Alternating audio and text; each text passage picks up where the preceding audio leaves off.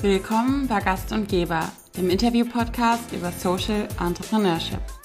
Mein Name ist Isabel und in diesem Podcast möchte ich gerne GründerInnen, Startups und Unternehmen beleuchten, die im sozialen und nachhaltigen Bereich angesiedelt sind. Wer steckt dahinter? Was sind das für Personen, die Impact-Startups gründen und was treibt sie an? Wie viel soziales Unternehmertum braucht die Wirtschaft, um nachhaltig für positive Veränderungen zu sorgen? Aber auch Fragen wie, was ist die Rolle der Politik dabei? Hat die Politik eine Pflicht, Impact-Startups zu unterstützen? Und falls ja, kommt sie dieser Pflicht auch nach? All das möchte ich in diesem Podcast gern herausfinden und lade dazu spannende Persönlichkeiten ein, die von sich selbst, ihren Erfahrungen und ihrer Motivation erzählen, sodass wir gemeinsam mehr über Impact Startups lernen können. Wenn ihr mögt, dann folgt mir gerne auf Instagram unter Gast und Geber, das und ausgeschrieben. Heute spreche ich mit Felix Rosenbaum und Christopher Grobe, den Gründern von Oma Socken. Die beiden kennen sich vom Fußballplatz. Inzwischen verbindet die beiden aber nicht mehr nur die Liebe zum Fußball, sondern auch die Mission, sich gegen Altersarmut einzusetzen. Gemäß Oma Socken sind knapp drei Millionen RentnerInnen in Deutschland armutsgefährdet. Daher vertreiben sie Socken, bei denen sie 10% des Umsatzes an Organisationen spenden, die Altersarmut in Deutschland bekämpfen. Die beiden Gründer fassen für mich den Kern von Social Entrepreneurship sehr gut zusammen. Im Laufe des Interviews sagen sie, sie würden andere Firmen nicht als Konkurrenz sehen, denn wenn wir mehr Menschen haben, die etwas gegen Altersarmut tun, könnten wir das Problem auch schneller beheben als nur alleine. Und genau die Einstellung finde ich bei SozialunternehmerInnen immer sehr inspirierend. Ein Unternehmen aufzubauen, zu wirtschaften, aber dennoch gemeinsam zu wirtschaften. So, genug gespoilert. Viel Spaß beim Hören der Folge mit Oma Socken. Hallo zusammen nochmal. Ähm, schön, dass ihr da seid. Vielleicht könnt ihr euch beiden jeweils einmal vorstellen und dann auch nochmal sagen, was ihr mit eurem Unternehmen macht. Genau, ich bin, ich bin Chris. Ich bin ähm, ja auch mit Felix zusammen Gründer von, von Oma. Und wir machen Socken gegen Altersarmut. Äh, sprich, wir wollen Altersarmut und auch Alterseinsamkeit in Deutschland bekämpfen und ja, produzieren dafür Socken, verkaufen die und spenden zehn Prozent unseres Umsatzes an Organisationen in Deutschland, die ja Projekte gegen Altersarmut und Alterseinsamkeit unterstützen oder aufsetzen und, und durchführen. Genau, ähm, das ist erstmal, da anfangen, Felix.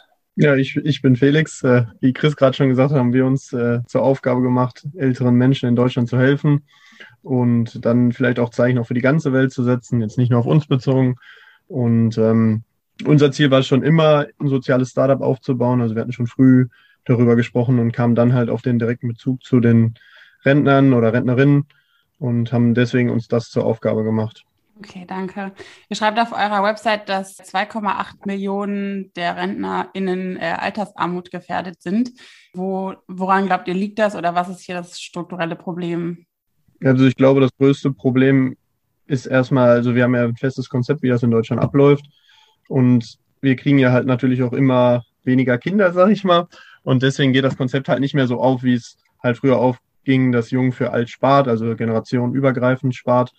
Und es gibt natürlich auch viele übergreifende Möglichkeiten, sich selber irgendwie um seine Rente zu kümmern. Das Problem ist, dass man halt auch erstmal viel zu wenig darüber aufgeklärt wird und die Produkte halt auch irgendwie noch nicht so standfest sind, dass man sagt, man kann viel damit anfangen, weil ich habe zum Beispiel auch in der Bank gearbeitet. Ich habe halt auch einen guten Bezug zu den Rentenprodukten oder was dann die Leute machen können.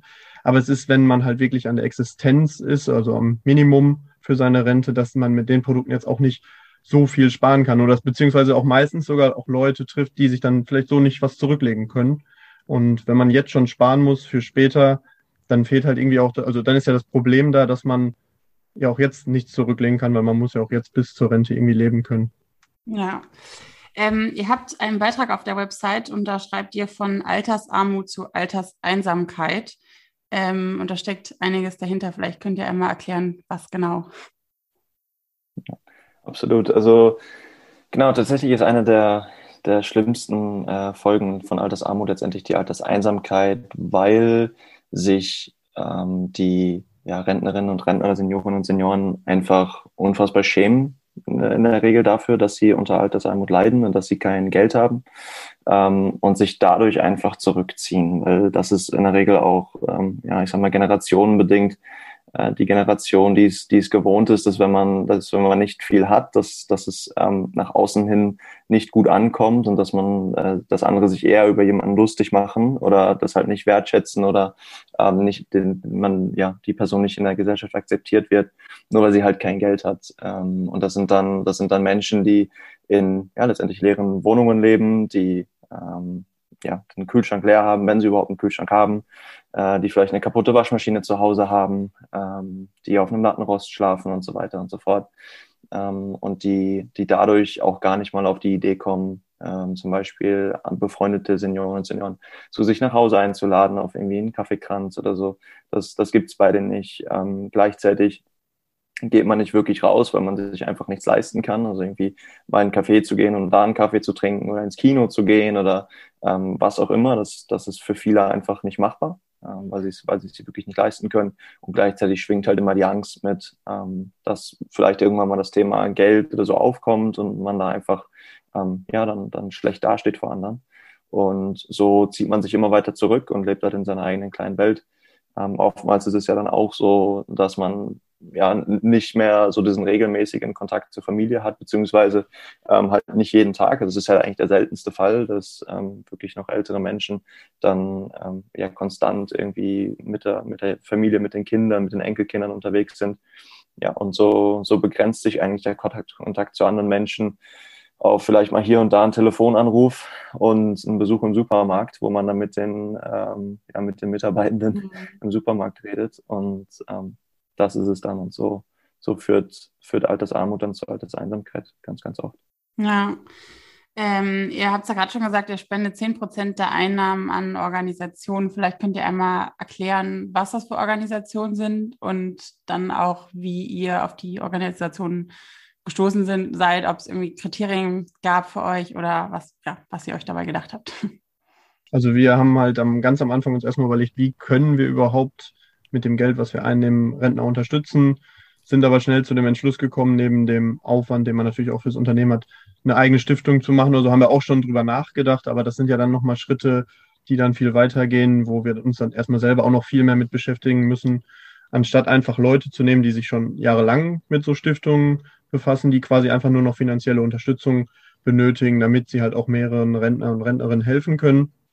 Und ähm, also erstmal sind wir durchs Internet auf die aufmerksam geworden, durchs Fernsehen oder durch Zeitung, ähm, dass wir dann auf bekanntere Organisationen gestoßen sind, wie jetzt zum Beispiel Lichtblick oder ein Herz für Rentner, ähm, dass wir dann schnell mit denen erstmal Kontakt aufgebaut haben. Aber wir hatten jetzt zum Beispiel auch mal, dass wir dann in Dortmund auf einmal auf welche treffen, die uns ansprechen und sagen, ja, wir haben auch eine Stiftung in Dortmund. Also es ist bei uns erstmal so, wir haben jetzt zwei große Stiftungen gewählt, die, die unterstützen oder Vereine. Ähm, aber das ist noch nicht fest so, dass wir sagen, so, es bleibt auf jeden Fall dabei. Wir haben auch Projekte, wo man vielleicht mal was regional machen kann.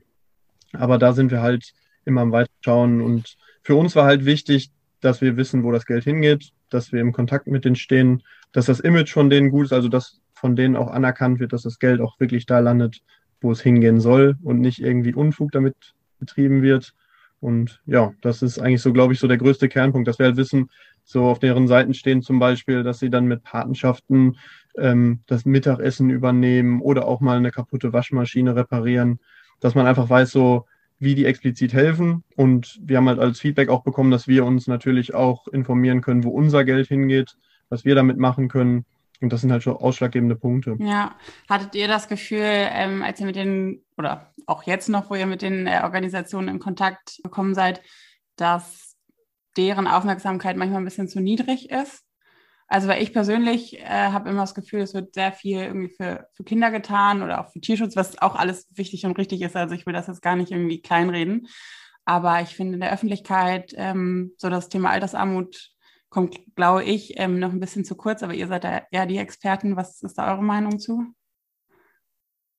Ja, also ist auch, auch unser Eindruck, ähm, dass es schon eher ein Tabuthema eigentlich ist. Ähm, beziehungsweise auch ein Thema, was einfach viele, viele nicht auf dem Schirm haben. Ähm, vor allem, ähm, ja, weil, weil halt auch von den glaube ich, von den Senioren und Senioren gar nicht erst drüber geredet wird. Mhm. Ähm, dadurch dadurch wird es natürlich äh, nicht wirklich ankommen und auf der anderen Seite äh, kümmert man sich halt eher um, um die Themen, wie du es schon gesagt hast. Ne? Also man, man, fördert, man fördert die junge Generation, man kümmert sich um Tierschutz, man kümmert sich um Klimaschutz natürlich. Ähm, und ja, und, und ähm, irgendwo ist natürlich auch der Platz nur begrenzt in den Medien, so ungefähr. Und ja, die, die entscheiden sich natürlich dann dafür, ähm, konstant über, über Themen zu schreiben und, und zu berichten, die eine ganz andere Art von, von Welle äh, erzeugen als so ein Thema wie, wie Altersarmut, ähm, was ja dann auch von oft von vielen wieder, wieder abgestritten wird, weil viele dann sagen, ja, okay, ähm, das kann aber gar nicht sein mit drei Millionen oder halt bis zu neun Millionen, ähm, was, was auch in einigen Berichten zu lesen ist, wo dass die Dunkelziffer halt viel, viel höher ist. Ähm, und weil viele dann sagen, ja gut, äh, aber davon haben ja auch die Hälfte da irgendwie Häuser in Besitz und so weiter und so fort. Ähm, und da muss man, muss man schon, ja, äh, schauen, auch wie man das, wie man das, ähm, wie man darüber berichtet. Mhm. Und ich glaube, das ist auch so ein Punkt, dass, dass dann lieber über andere Themen berichtet wird. Ja. Und man das im Schirm hat.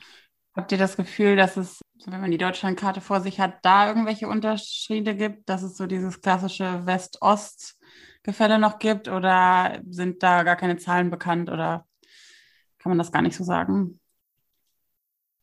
Also prinzipiell ähm, tritt es natürlich auch in, also mehr in Städten auf, äh, in denen auch einfach die Lebenshaltungskosten sehr, sehr hoch ja. sind. Ähm, also hat, hat glaube ich, auch einen Grund, wieso äh, Lichtblick und ein Herz für Rentner beide äh, in, in München gestartet worden sind. Ähm, und ja, dann, dann kommt es natürlich auch auf die, auf die anderen großen Städte an, sprich äh, Berlin, Hamburg, ja. Köln etc., wo es, wo es glaube ich, am ja, prävalentesten ist. Aber am Ende des Tages ist es, ist es letztendlich überall. Und ähm, genau. Ich glaube, diese, diese strukturelle Umschichtung ist halt aber auch einfach ein großer Faktor. Jetzt nicht nur bei älteren Menschen, aber jetzt zum Beispiel auch wie in Dortmund, wenn dann so Gebiete, wo früher Zechen standen, dann halt umgepolt werden auf noble Siedlungen und da haben dann die älteren Menschen gelebt und die Mietpreise steigen. Ja, ich meine, das merkt man ja auch bei uns im Alter als Studenten, dass wir uns ja jetzt auch fast heutzutage keine Mieten mehr leisten können. Und wenn man dann als älterer Mensch auch gar nicht mehr die Möglichkeit hat, sich Geld dazu zu verdienen und zu sagen, so, yo, ich mache jetzt eben das nebenbei, um mir ja. die Miete zu leisten, fällt das halt, glaube ich, einfach auch für viele Menschen weg. Ja. Wie seid ihr auf die Idee gekommen? Einmal, wie seid ihr auf das Sockenthema gekommen und ähm, dann auch auf das Rentnerthema, wenn man das so runterbrechen kann? Äh, genau, das äh, war vor äh, mittlerweile äh, ein bisschen mehr als anderthalb Jahren, also letztendlich ja unmittelbar vor der Pandemie. Ähm, da haben wir uns haben wir uns dann zusammengesetzt und haben gesagt, okay, jetzt so langsam ist es wirklich eigentlich mal ein ganz guter Zeitpunkt, um was in die Hand zu nehmen und, und um zu gründen, um, um was zu starten. Und dann haben wir natürlich ähm, ähm, verschiedene, verschiedene Themen so ein bisschen durchgespielt und uns angeschaut und ähm, was wird wo schon gemacht und was, ja, wo haben wir einen persönlichen Bezug zu? Was heißt, wo können wir halt auch die Motivation aufrechterhalten, um da dauerhaft was zu tun und nicht, dass wir das nach drei Monaten wieder fallen lassen wie irgendwie eine heiße Kartoffel. Und ähm, da ja, haben wir dann natürlich auch äh, alle möglichen sozialen Unternehmen uns, uns angeschaut, wer, wer Vorbilder sein könnten. Und am Ende des Tages gibt es halt bei den Themen, die wir eben auch schon angesprochen haben, sprich wie äh, Förderung von, von Kindern, äh, Tierschutz, Umweltschutz, gibt es halt super, super, super viele, die das machen und die das auch extrem gut machen und wo wir, wir auch das Gefühl hatten, okay, da, da gibt es jetzt gerade nichts, was wir unbedingt noch dazu beitragen können, um uns noch besser zu machen, mhm. außer halt diese Unternehmen schon zu unterstützen. Und dann sind wir so ein bisschen ähm, beim Thema Altersarmut äh, hängen geblieben und ähm, ja, sind bei äh, sind bei Kuchentratsch gelandet, mhm. ähm, die, wir, die wir vorher auch schon kannten und wo wir gesagt haben, okay, das, das ist halt ein ja, ein, eigentlich ein super simples, ähm, aber sehr, sehr effektives Geschäftsmodell. Sprich, so einfach gesagt, ähm, man fängt damit an, äh, die Omas in die, in die Backstuben äh, einzuladen und die, die machen das, was sie am besten können und backen Kuchen und die Kuchen werden verkauft, die Opas liefern, liefern dann äh, Kuchen aus und man schafft halt irgendwie eine, eine, eine, tolle Community, wo, wo jeder Spaß hat, wo jeder, wenn er möchte, halt noch ein bisschen Geld dazu, äh, dazu verdienen kann, in einer Stadt wie München ähm, wo das halt auch dringend notwendig ist. Und, und daraus halt einfach ein ja, funktionierendes Unternehmen zu bauen. Ähm, und dann haben wir, haben wir halt auch überlegt, okay, was, was können wir denn in die Richtung machen? Weil, weil wir da auch persönlich einfach einen äh, sehr großen Bezug zu haben durch, durch unsere Großeltern, durch die, durch die Situation unserer Großeltern. Und genau, haben dann verschiedene Sachen durchgespielt und für uns war klar, okay, wir müssen halt irgendwie trotzdem, also wir können zum Beispiel keine Backstube aufmachen, ähm, weil wir dafür überhaupt kein Kapital haben. Mhm. Also, ähm, das hätte gar nicht, gar nicht funktioniert und dann haben wir überlegt, wie können wir möglichst, ähm, möglichst kapitalarm einen großen Impact haben oder was, was starten, was halt langfristig einfach eine große Wirkung hat. Und ja, dann kamen wir aufs Thema Socken, weil wir gesagt haben, ähm, unsere Großeltern stricken irgendwie alle sehr, sehr gerne und können das alle sehr, sehr gut und haben da halt super viel Spaß dran. Und wenn man denen halt die Wolle nicht wegnimmt, dann hören die auch nicht auf. Und ähm, dann, dann war es halt unsere Idee, zusammen mit Seniorenzentren ähm, ja, Strickgruppen äh, aufzumachen, in Form von einer AG oder halt einfach äh, wiederkehrende Treffen und dann dementsprechend die, die gestrickten Socken zu verkaufen und, und da dann halt einfach einen Kreislauf zu bauen, dass dementsprechend dann das Geld wieder in neue Projekte gesteckt wird und, und man so halt viele Projekte in, ja, ich sag mal, allen Seniorenzentren aufbaut, die halt mitmachen wollen. Und ja, das haben wir auch, ähm, äh, das haben wir auch anlaufen lassen, also haben dann äh, erste Seniorenzentren angesprochen und dann kam halt Covid. Und dann war das Ganze halt erstmal nicht mehr möglich. Und so ja im Spätherbst 2020, also dann vor ungefähr einem Jahr, ein bisschen weniger als einem Jahr, haben wir gesagt, okay, was können wir denn tun, um halt trotzdem das Thema weiter voranzubringen, weil es da natürlich für uns auch ein bisschen frustrierend wurde, dass es einfach nicht weiterging. Und wir natürlich auch gar nicht wussten, okay, wann, wann ist denn diese Pandemie mal vorbei oder wann können wir denn wirklich wieder mit, vor Ort mit den Leuten zusammenarbeiten. Und gesagt, okay, wir machen, wir machen jetzt eine Marke, wir machen jetzt die Marke Oma und äh, stellen halt Produkte her, ähm, die irgendwie einfach sind, dass also die Alltagsprodukte sind und, und ja, spenden davon einen Teil des Umsatzes und sind dann halt durch verschiedenste Rechnungen bei den 10% gelandet und ähm, ja, bei den Socken gelandet, weil es auf, auf, aus verschiedensten Gründen auch die, die einfachste Variante ist und auch die passendste, weil wir auch sowieso mit Socken starten wollten. Okay, cool, danke. Ähm, auf eurer Website habt ihr relativ viele Beiträge, die auch sehr informativ und erklärend sind. Warum ist euch das besonders oder offensichtlich besonders wichtig? Ist es, hat es so einen Marketing-Hintergrund ähm, oder ist es euch generell auch einfach, dass ihr sagt, es ist halt nach wie vor noch nicht präsent genug, das Thema, und wir wollen für Aufmerksamkeit sorgen? Ja, ich glaube, so wie du es ja gerade auch schon gesagt hast, es wird halt für vieles gespendet, halt nur nicht für Altersarmut und Alterseinsamkeit. Ähm, dass wir dann einfach gesagt haben, wir müssen ja die Menschen erstmal aufklären, warum wir dieses Thema überhaupt angehen, weil ich glaube, wenn man sonst auf so eine Seite stoßt und nur sieht ja die Spenden gegen Altersarmut, werden die meisten sagen so, ah, mein Oma, meiner Oma und meinem mhm. Opa, denen geht's ja gut, so warum sollen wir an die spenden, wenn man nicht den direkten Bezug hat? Und ich glaube, erst wenn man so klar macht, was wirklich abgeht, wollen die Leute halt was tun.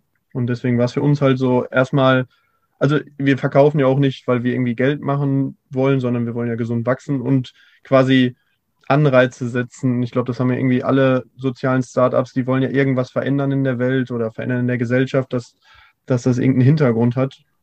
Und deswegen geht es halt uns darum, so dieses Thema so nah wie möglich zu bringen, dass die Leute überhaupt wissen, so warum fangen wir überhaupt damit an und was ist so der Grund, warum man was ändern muss. Ja, und könnt ihr schon mal so einen Ausblick geben, wo die Reise mal hingehen soll? Also soll es dann, wenn Covid es quasi zulässt, dann doch wieder zurück zum ursprünglichen Plan ähm, mit dem Stricken gehen oder soll es vielleicht noch irgendwas mehr außer Socken geben, Handschuhe, keine Ahnung? Ähm, wo wo soll es hingehen? Ja, absolut. Also tatsächlich ist es inzwischen so, dass ähm, Covid es wieder zulässt, dass wir mit Seniorenzentren zusammenarbeiten. Und da stecken wir gerade mit einem Seniorenzentrum in Dortmund ähm, in der Planungsphase für ein erstes Pilotprojekt, ähm, indem wir dann tatsächlich Senioren und Senioren zusammenbringen äh, dürfen und ja in, in Strickgruppen zusammenbringen dürfen und ähm, ja die die werden dann äh, die ersten Socken stricken ähm, und die wir dann äh, ja letztendlich letztendlich äh, verkaufen möchten und wo dann äh, ein Teil des Geldes ähm, wieder wieder zurückfließt in das Seniorenzentrum, wo dann halt das spezifische Projekt wieder gefördert werden kann und wo wir gleichzeitig dann auch weitere Projekte mit mit aufbauen können. Also das Ziel wäre schon auf der Ebene ähm, dann Stück für Stück in immer mehr Seniorenzentren solche Projekte zu haben, wodurch wir dann auch einfach langsam, aber sicher und, und, und langfristig unseren, äh, unseren Impact steigern können. Und auf der anderen Seite ähm, wird es aber trotzdem die, ich sag mal, maschinell normal hergestellten Socken weiterhin geben. Also wir haben natürlich auch noch was, äh, noch was auf Lager von den ersten Oma-Socken. Und basierend auf dem Feedback, was wir bekommen haben, ähm, arbeiten wir gerade auch an einer neuen, einer neuen Edition, ähm, was dann, was dann, ich sag mal, komplementär zu den Oma-Socken, ich sag mal, das andere Geschlecht äh, darstellt. Ähm, ohne da vielleicht noch alles, alles zu verraten. Ähm, genau, das soll, das soll auch noch kommen und genau, da arbeiten wir gerade noch am Design und ähm, an, der, an der Produktion. Und so wird es dann weitergehen, dass ähm, so die maschinell hergestellten Socken immer über unseren Webshop gekauft werden können. Ähm, und dann, ja, wenn wir welche haben, auch die, die handgestrickten Socken. Okay, cool. Ähm, als ich äh, ein bisschen tiefer eure Website äh, durchforst habe, ähm, ist mir aufgefallen, dass ihr ähm, sehr transparent seid, nicht nur was jetzt eben den Prozess angeht, sondern auch, ihr habt eine ähm, ja, Rubrik ist es nicht, aber so einen Beitrag oder einen, einen Teil, wo ihr ähm, schreibt, was ihr noch besser machen wollt. Und ähm, mir ist es super positiv aufgefallen. Ähm, wenn man jetzt kritisch oder irgendwie negativ sein will, kann, das, kann man ja auch sagen, naja, irgendwie macht ihr halt quasi die Kunden, vielleicht auch mögliche Konkurrenten auf eure Schwachstellen aufmerksam. Ähm, warum habt ihr euch dazu entschieden, die, die Hosen so runterzulassen? Willst du, soll ich? Lass du die Hosen runter. Ja, also Transparenz ist, glaube ich, ein Thema, was äh, in der Wirtschaft eine sehr, sehr große Bedeutung hat, sowohl negativ als auch positiv. Also ich glaube, in dem Wirtschaftssystem, in dem wir momentan leben, und je nachdem, in welcher Branche man ist, in welcher Art von Unternehmen man lebt, ist Transparenz so ziemlich das Schlimmste, was man machen kann. Ähm, und ich glaube, unserer Meinung nach ähm, ist es das Beste, was man machen kann. Ich glaube, das ist generell auch so, ich sag mal so im, im Durchschnitt die, äh, ja, die, äh, die Best Practice in, in sozialen Unternehmen ähm, aus verschiedensten Gründen. Letztendlich geht es da aber vor allem darum, ähm, dass wir nicht perfekt sind, dass wir wissen, dass wir nicht perfekt sind und dass wir ähm, das aber wissen und dass wir halt daran arbeiten wollen. Das ist auf der einen Seite natürlich dann ähm, für uns eine Methode, um, um sagen zu können, okay, das und das sind die Punkte, ähm, die wir auf dem, auf dem Schirm haben, die wir, die, an, an denen wir auch dann arbeiten, ähm, woran die, woran die verschiedenen ähm, ja, Interessenten, Interessentinnen halt auch sehen, ja, okay, die sind jetzt, ähm, die, die machen jetzt maschinell hergestellte Socken und es ist zwar Bio-Baumwolle, aber da ist immer noch Elastan drin. Wieso ist da immer noch Elastan drin? Ähm, solche Sachen, dass wir, dass wir sowas nicht vergessen, aber dass es uns wichtiger ist, ähm, trotzdem zu starten mit dem, mit dem Projekt und trotzdem was, ähm, was ins Rollen zu bringen und das dann ja, ähm, zu verbessern und, und zu, zu perfektionieren im Idealfall, ähm, während es läuft, anstatt halt ähm, das Ganze im Vorhinein perfekt zu haben, dann das Projekt zu starten dann zu merken, okay, das Projekt funktioniert gar nicht. Ähm, gleichzeitig ist diese, diese große Transparenz auch einfach etwas, was wir, äh, was wir brauchen, um ja die, ähm, die die Wichtigkeit, glaube ich, unseres Projektes äh, darzustellen in, in, gewisser Weise, beziehungsweise auch ähm, zu, darzustellen, wieso wir das so machen, wie wir es machen. Also ähm, wieso die Socken jetzt 14,99 kosten ähm, und wieso die damit halt ja schon relativ teure Socken sind, äh, gar keine Frage. Ähm, aber dass es halt auch daran liegt, dass wir einfach ein sehr, sehr kleines Unternehmen sind, dass wir hohe Produktionskosten haben, dass wir 10% spenden etc. etc. Ähm, dass man dadurch auch dann eine gewisse Akzeptanz ähm, schafft bei den Kunden und die dann halt auch eher dazu bereit sind, äh, die 14,99 zu bezahlen und halt auch wissen, okay, wir arbeiten halt langfristig daran, dass sie auch günstiger werden und dass wir, dass wir dann trotzdem noch unsere Wirkung steigern und ähm, solche, da, da kommen solche Themen ins Spiel. Und dann sind sie halt auch Grundlage für Kooperation und für, für Hilfe vor allem. Und das ist halt im, äh, im sozialen Unternehmertum eine, eine Riesensache. Und wenn man da halt offen und ehrlich ist und, und sagt, hier könnte ich Hilfe gebrauchen, dann, dann kommt halt auch schon mal jemand auf einen zu ähm, und sagt, wir könnten euch da helfen oder wir könnten da irgendwie mal drüber sprechen ähm, und den Austausch suchen. Und ähm, genau. Ja, und in gewisser das Weise ist, stehen wir auch gar nicht so in Konkurrenz zu den anderen Unternehmen. Also wenn es jetzt viele Unternehmen geben würde, die was dagegen tun und das vielleicht dann auch noch besser machen, würde man ja dann den Rentnern auch schneller helfen. Also es ist ja eher so durch den einen wachsen, dass der andere auch was aufbaut und man so mit vielen Menschen helfen kann. Ich meine, wir wurden von Kuchentratsch inspiriert. Wenn wir welche inspirieren, noch was zu tun, je mehr, wir, je mehr Unternehmen wir haben, die irgendwie was dagegen tun wollen oder auch Privatpersonen, egal wie, äh, kann man die Altersarmut halt schneller einschränken als nur alleine. Ja, sehr schöne Einstellung. Ähm, welche Rechtsform habt ihr für euch gewählt? Oft ist es ja so bei äh, Social Startups, dass es eine GmbH ist und wenn dann gerade was mit Spenden ist, dass dann noch ein Verein gegründet wird. Ähm, wie ist das bei euch, beziehungsweise auch jetzt im Hinblick, ihr habt ja eben gesagt, dass ihr euch dann letztes Jahr final dafür entschieden habt, ich brauche auch alles ein bisschen Vorlaufzeit. Also wo, an welchem Punkt seid ihr jetzt und welche Rechtsform steckt dann dahinter? Also wir haben uns nach, nach langen Unterhaltungen über die Rechtsform dann für die OG entschieden. Also wir haben erst überlegt, auch eine Personengesellschaft aufzumachen, sind dann aber nachdem wir uns halt sehr damit informiert haben, also ich meine, da sind ja viele Punkte, die man beachten muss, haben mit Steuerberatern gesprochen, mit Leuten, die sich damit auskennen, auch mit welchen, die neu gegründet haben, die uns dann irgendwie Tipps geben konnten. Und dann haben wir dann gesagt, wir fangen als UG an. Als erstes hat halt erstmal gegen eine UG gesprochen, dass man nicht so vertrauenswürdig wirkt am Anfang, wenn man jetzt zu Banken geht oder sowas. Aber dass für uns trotzdem am Anfang so in Frage kam, dass wir halt jeder unsere eigenen Teile selbst bearbeiten können, dass wir ein bisschen eigenständiger sind und ja, langfristig läuft es natürlich dann immer auf eine GmbH oder sowas hinaus. Aber am Anfang haben wir gesagt, ist das das Beste mit dem Kapital, was wir einbringen, eine UG zu gründen. Und das Gefährliche bei einer UG ist ja einfach nur, wenn man halt viel auf Lager hat und dann das Geschäft nicht läuft, dass man dann schnell in die Steuerfalle rutschen kann. Aber wir am Anfang halt mit unserem kleinen nachhaltigen Wachstum mit den Socken jetzt nicht dieser Gefahr ausgesetzt sind und dann gesagt haben, lass uns doch erstmal mit einer UG anfangen als monatelang an der Rechtsform zu sitzen und gar nichts irgendwie zu erreichen, dass wir dann erstmal eine Grundlage haben. Okay. Ähm, jetzt noch ein paar Fragen zu, zu euch. Erstmal, äh, wo habt ihr euch kennengelernt oder woher kennt ihr euch? Vom Fußballplatz. Sehr gut. Also, ja. Also schon, schon sehr, sehr, schon sehr, sehr lange aus, äh, aus Kindertagen tatsächlich, ja. Erst, erst gegeneinander gespielt, dann miteinander gespielt.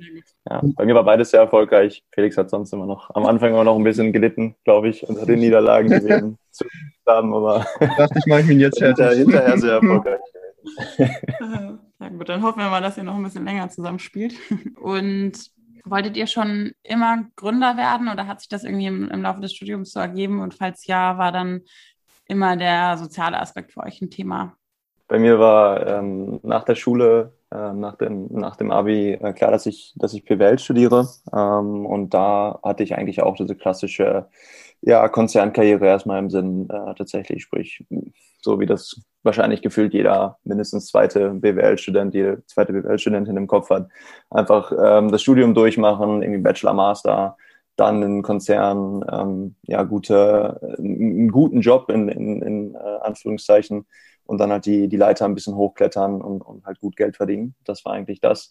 Und dann ähm, ist es bei mir umgeschwungen, nachdem ich im Ausland war während meines Bachelors, im Auslandssemester in Australien ähm, und ich da einen kleinen Sinneswandel äh, durchgegangen äh, bin und, und da immer mehr in die, auf die Startup-Welt aufmerksam wurde ähm, dann in, in Dortmund in einem, in einem Tech-Startup einen Werkstudentenjob ähm, gefunden habe, äh, da dann gearbeitet habe und dann für mich klar war, okay, eigentlich sind diese großen Konzerne doch eher uninteressant und eigentlich ist diese Startup-Welt doch viel, viel cooler und, und viel, viel interessanter. Und genau mit der Zeit hat sich das dann immer, immer mehr in Richtung soziales Unternehmertum gewandelt und dann zum Schluss ähm, auch nochmal im, im Rahmen von meinem Master, ähm, wo ich dann die Spezialisierung auf Unternehmertum hatte, den ich in, in, in Maastricht in den Niederlanden gemacht habe, ähm, da auch meine Masterarbeit dann über Social Entrepreneurship geschrieben hat, etc. Ähm, und einfach ja, über Jahre hinweg extrem fasziniert war von, von sozialen Unternehmen, ähm, dass, dass da ähm, klar war, okay, wenn, wenn gründen, dann halt auch ähm, impact-orientiert und, und ja, als Sozialunternehmen. Genau, und ähm, dass eine Gründung in Frage kommt, ähm, war, wie gesagt, davor, nach, also während, während meines Bachelors hat sich das gewandelt. Ja. Ja, bei mir war es eigentlich, eigentlich genauso. Ich habe schon früh irgendwie gesagt, so was Eigenes aufzubauen. Ich habe aber auch direkt nach der Schulzeit eine Ausbildung gemacht, schon in mehreren größeren Unternehmen gearbeitet, wo man sich dann manchmal so vorkommt, wie so, also man wird halt nicht so wahrgenommen, wie wenn man was selber macht. Und ich muss halt sagen, in der Zeit, wo wir jetzt quasi auch das Startup aufgebaut haben, man geht halt eine sehr große Persönlichkeitsentwicklung durch. Man lernt viel, was so Berufswelt angeht, weil man den Themen quasi alleine ausgesetzt ist auf Arbeit. Wenn man in einem Unternehmen arbeitet, kriegt man so spezifisch Aufgaben, wird eingearbeitet und macht dann, sage ich mal, so die täglichen Aufgaben. Und hier ist es halt so, dass man vielen Herausforderungen gestellt wird, wo man am Anfang so denkt, wie soll ich das denn irgendwie schaffen? So, ich bin auch erst Anfang 20, jetzt muss ich mich dann mit Steuern, mit allem auseinandersetzen und halt auch nicht nur so, wenn ich was falsch mache, guckt da jemand anderes drüber, sondern es geht halt so irgendwie um das eigene Unternehmen. Mhm.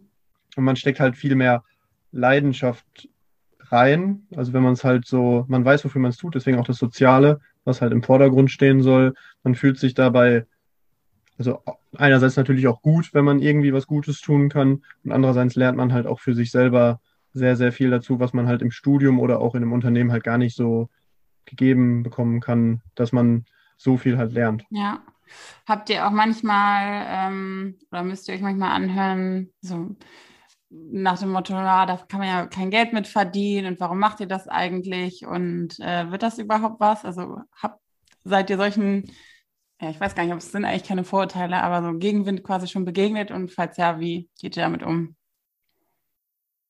Ja, absolut. Also ich glaube, das ist, ähm, ist in, in Deutschland generell fast noch der Normalfall, ja, dass es eher immer kritisch gesehen wird und eher immer kommt, ja, aber das könnte schief gehen und aber was ist denn damit und aber was ist denn damit und warum dann nicht das und hier.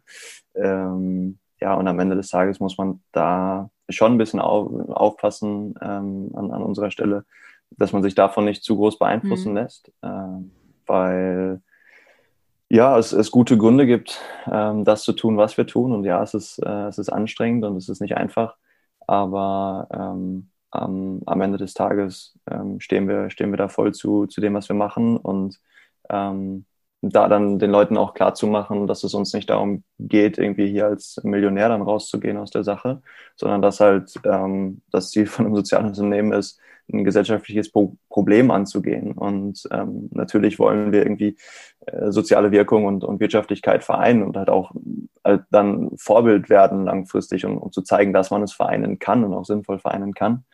Ähm, aber das sind eigentlich so Punkte, die, die glaube ich, einfach in den Köpfen der Leute sind, dass Unternehmen gründen, äh, Geld machen wollen heißt, was einfach nicht richtig ist. Also was, was man pauschal einfach nicht so sagen kann.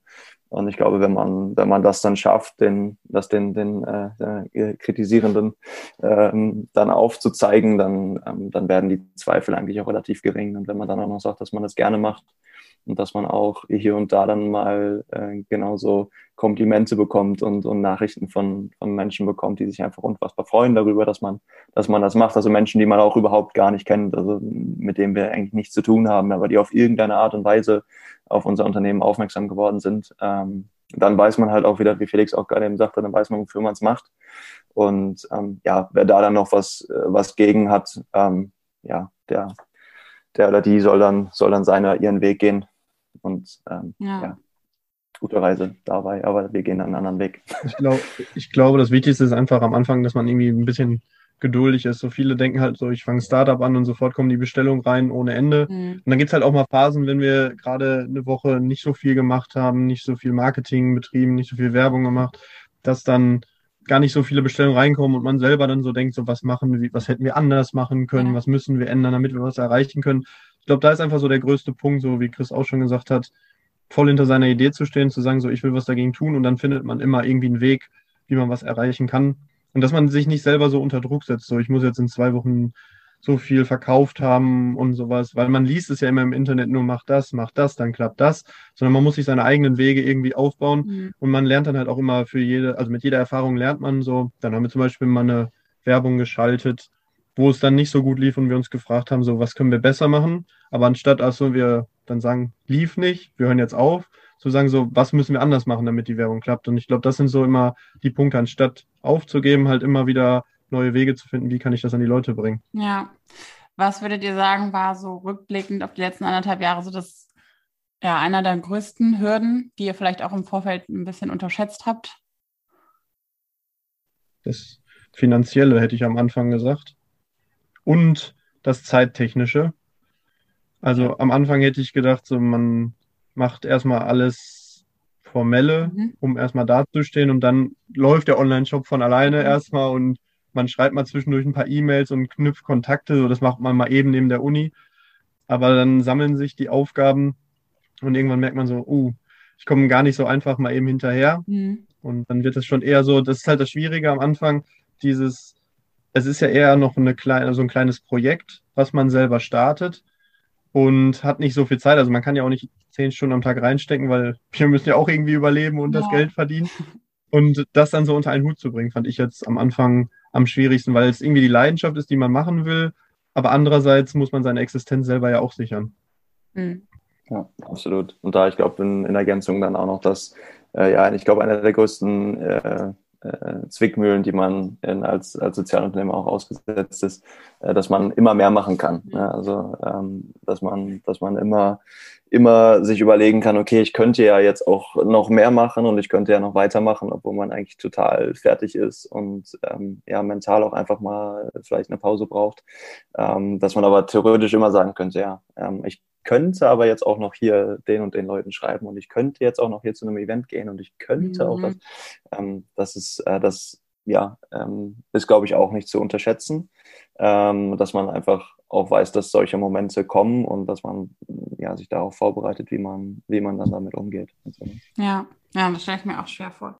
Dann habe ich noch eine letzte Frage, die stelle ich immer am Ende. Habt ihr ein Vorbild oder jemand, der euch inspiriert bei eurer Arbeit? Ihr habt es eben schon ein bisschen gesagt mit Kuchentratsch, aber vielleicht gibt es ja noch irgendwen anders. Felix. also ich, also ich finde erstmal, die sind auf jeden Fall das größte Vorbild, weil egal ob jetzt auf Instagram oder wenn man was davon mitbekommt, es wirkt halt wie, ein, wie so eine Familie, finde ich, das Unternehmen. Mhm. Und das ja. ist so das Coole daran. Ich war auch einmal auf einem, also bei unserem Projekt mit dem Altenheim war ich auf dem Sommerfest es ist für mich einfach so, sind Vorbilder die Menschen, die was für ältere Leute tun, die das mit mhm. Leidenschaft tun, wo man sieht, die gehen dahin, um den Lächeln ins Gesicht zu zaubern. Und das merke ich halt auch bei meinen Großeltern, wenn ich vorbeigehe. Für mich ist es einfach so, die Menschen, denen die älteren Menschen am Herzen liegen oder auch irgendwann sie selber, wenn sie älter sind, für mich sind das Vorbilder, so dieses empathische.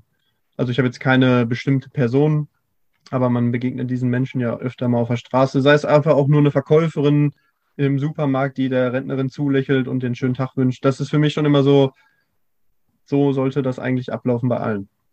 Das stimmt, ja. Ja, absolut. Ich glaube, das ist äh, gerade in Bezug auf, auf die Themen, die wir angehen, kann ich das nur unterstreichen. Und dann generell halt als Sozialunternehmen ist es eigentlich die ganze, die ganze Community, die sich, äh, die sich aufbaut, ähm, gerade und, und, die, die entsteht ähm, und die einfach neue Wege suchen und ja, also neue Wege suchen, die Gesellschaft äh, zu verändern und das halt auf eine Art und Weise, die weit weg von, ja, wir stehen jetzt mal an der Seite und nörgeln ein bisschen rum ist, sondern die halt ist, okay, wir, wir nörgeln vielleicht hier und da auch mal rum, aber halt nur, weil wir es machen müssen, um dann auch die Dinge anpacken zu können und ein bisschen Aufmerksamkeit zu erzeugen. Ähm, und da gibt's da gibt's unzählige Unternehmerinnen und Unternehmer, die man aufzählen könnte. Und deswegen sage ich einfach mal die ganze, die ganze Gemeinschaft, so ungefähr. Okay, cool. Perfektes äh, Schlusswort, würde ich sagen. ähm, ja, dann vielen, vielen Dank für eure Einblicke. Ich fand es super spannend, zumal ihr jetzt ja quasi, hatten wir auch im Vorfeld darüber gesprochen, das zweite Socken-Startup seid, aber in einem ganz anderen ähm, Zusammenhang. Und das finde ich ähm, total spannend, wie man irgendwie ein, ja, ein gleiches Produkt in Anführungsstrichen, wobei ihr das jetzt natürlich nochmal anders, auch wenn es selber geschickt wird, aber ähm, beides mit einem sozialen Hintergrund, aber auf eine ganz, ganz unterschiedliche Art und Weise. Das finde ich auch sehr inspirierend. Und Socken, Socken brauchen alle, deswegen kann man mit Socken viel machen.